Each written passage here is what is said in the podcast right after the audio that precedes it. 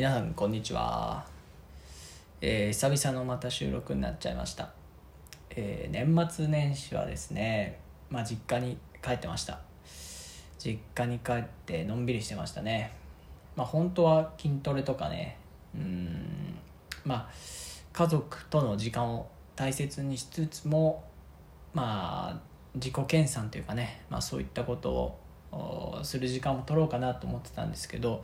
まあ、結果的にはね、うん、あんまり、まあ、せっかく実家に帰ってねそんな普段と同じようなことをしてもしょうがないかなと思ってあんまりやらなかったです。でまあ代わりに、まあ、普段は朝起きて、えーまあ、声の発声のトレーニングしてヨガやってダンスちょっとやって筋トレして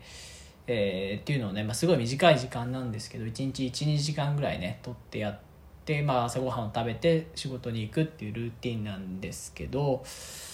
まあ、あとはね夜はあそれが朝なんですよ。で夜は、まあ、好きに時間を使うっていうことなんですけど、まあ、大体今は英語のリスニングの勉強も兼ねて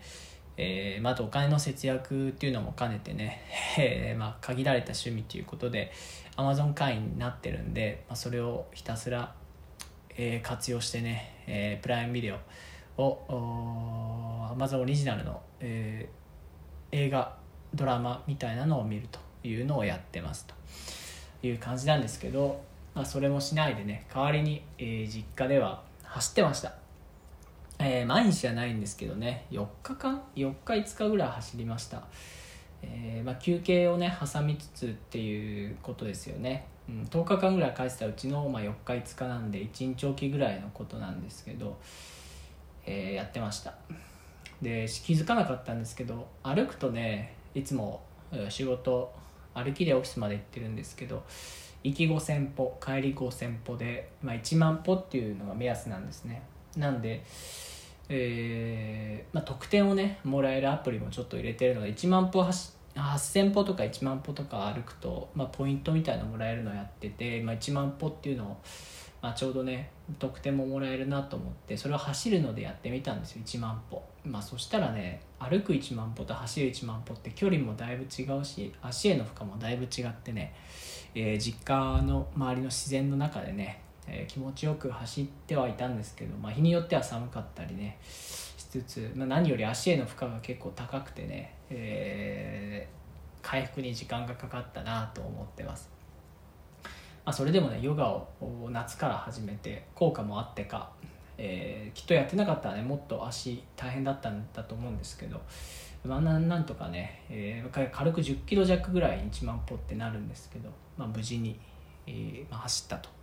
いうとこですね。で実家帰ったらね、まあ、ディズニーチャンネルになぜか、まあ、無料でね1年間っていうので、まあ、親が携帯契約する時になんか入ったらしくて、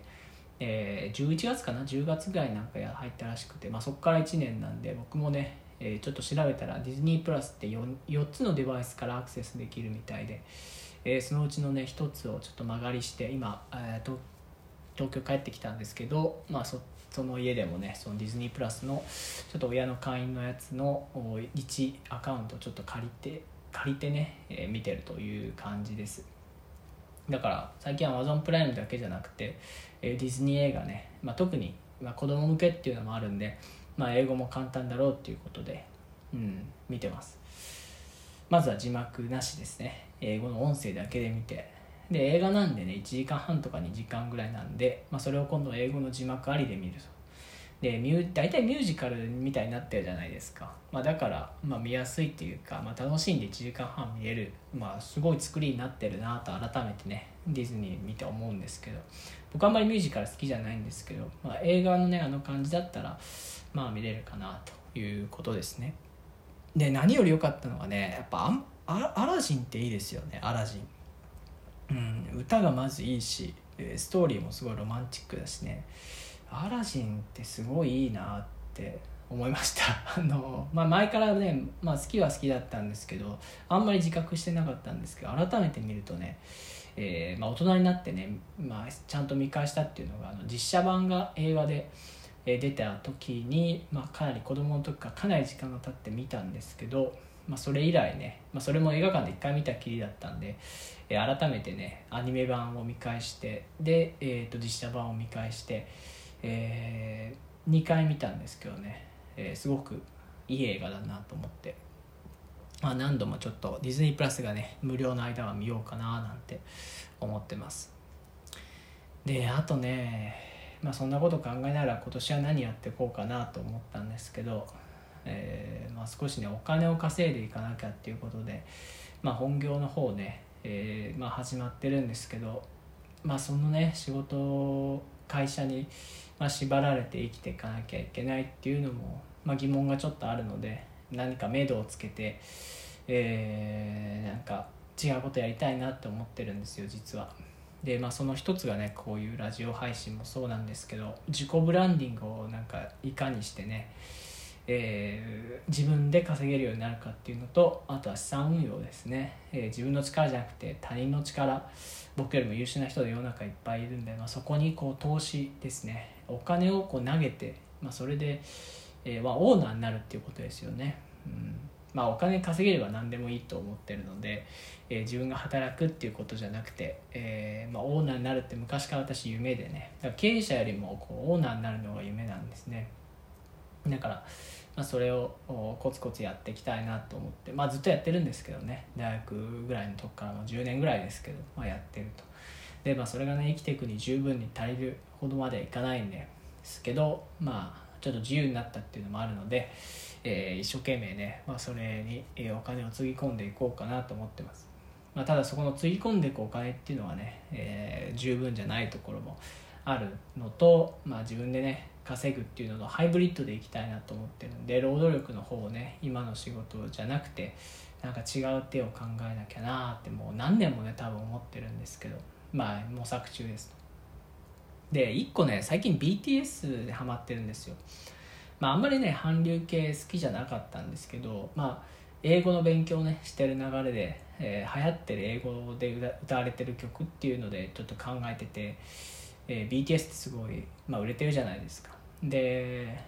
まあ、ハロートークって以前も話したアプリでいろいろ会話するとね、まあ、大体みんな海外の人が BTS って知ってるしうん。まあいいんじゃないかなと思ってね。で歌もまあ歌はまあまあ好きなんですよ。でいいなと思って3曲ね最近は覚えたんですよ。だそしたらやっぱり発音がね、えー、鍛えられるし、まあ、英語の歌詞ってちょっと、えー、普通のね文章よりかはなんかカジュアルな書きっぷりになってて、まあ、日本語の歌でもそうですけど、えーまあ、直接ね表現を学ぶっていうのにストレートにいかない時もあるんですけど、うん。まあ、でも英語の発音鍛えるには楽しく鍛えるにはねすごく歌っていいのかなと思ってるんで、えー、3曲覚えてみましたっていうとこですね。うんまあ、YouTube にね歌い方動画っていうのもいっぱいあるし、えー、発音の仕方とかね教えてくれてる、まあ、 Kevin's English Room っていうね、えまあ、僕の大好きな YouTuber の方たちいるんですけど、まあ、その人たちが解説してくれてるのを見たりね、ま、他にももう一人解説してるやつがあって、ま、それを見たりしながら練習したらまあ大体歌えるようになってきたというとこですで、まあ、その BTS ねその歌のえー、とこから入って、まあ、ダンスも僕好きなんですけどね、まあ、ダンスも見てってうちいたってやってるうちにちょっと好きになってきたんですけど、まあ、それもねやっぱり韓国アジア人でねやっぱり欧米で売れてるってすごいことだなと思ってましてでなんかヒントがあるなと思ったんですよ、うん、やっぱり日本のマーケットって限られてて、まあ、人口1億人1億2000人ぐらいですか？今3000人ないと思うんですけど、まあ、そのな中で勝負していくって結構厳しいのかなと思ってて、まあ、同じ日本人同士で戦うってなるとよっぽどね飛び抜けて、えー、かっこいいとか、まあ、同じ日本語喋るわけなんで踊れる歌れる歌えるとか、まあ、頭が切れるとか、まあ、ビジネスできるとか、まあ、何でもいいですけど日本人同士の勝負に、えー、なるとで経済規模がまあまあ日本世界で3番目かな、うん、結構高いんで、まあ、それで成り立っちゃってる国なんですよね。でそれをやっぱり逆手にとってやっぱりこう海外に出ていくっていう人が少ないのでやっぱりそこを逆手にとって英語をねこのトレーニングしていくことで、まあ、英語ができる日本人っていうのを売りにねやっていきたいなっていうのとあと、まあ、僕のね向かっていく市場はやっぱり、えー、日本人だっていうところを生かしてねでもあお客さんは海外っていうのはやっぱ目指した方がいいのかなと思ってて、えーそうなんですよ。だからねあの毎朝海外向けのねライブ配信っていうのも一つで日本人で英語でライブ配信してる人ってあんまりいないしだからそこで自分のブランディングして、海外の人からあ、まに価値を感じてもらえるような活動をやっていくのがいいんかなって思ってるんですけどまあなかなかね人がねそんなにボンボン来る感じじゃないのでライブ配信特有のあの過疎化するっていうんですかねかそるかそるって言いますけど、まあ、あれに耐えていくのがちょっともったいないなっていう葛藤がどうしてもあってねやっぱり英語をもっとできるようになるために効率的な方法ってやっぱりもっとね音を浴びるように聞いたりねした方がいいと思うんですよ英語の音をね。と思っちゃうんでライブ配信の待ち時間とかすごい、えーまあ、じれったいなと思っちゃうんですね。なんでもう少し、えー、どっちかっていうと英語を伸ばすのに力入れた方がいいのかなとか。まあでも今のうちからライブ配信で人を捕まえていった方がいいのかなとかね。えー、そこは常に葛藤しております。でもしかしたらねライブ配信以外もあるのかもしれないですけどね。ということですけど、まあ、とにかく自分ブランディングの労働。ブランディングして労働力で稼ぐ。今の仕事本業以外にっていうのが一つと、まあ、両輪でねそのお金を投資に回していくというこのねハイブリッドをの回転をね、えー、していくというのをうん、とにかく今年も考えて頑張っていきたいと思ってます。で、えー、海外マーケット特に労働の自己ブランディングの方では視野に入れて英語の勉強を引き続きするというとこです。はい長くなりましたけどね、えー、今年の目標も含めて、えー、近況を語っていました。ではではまた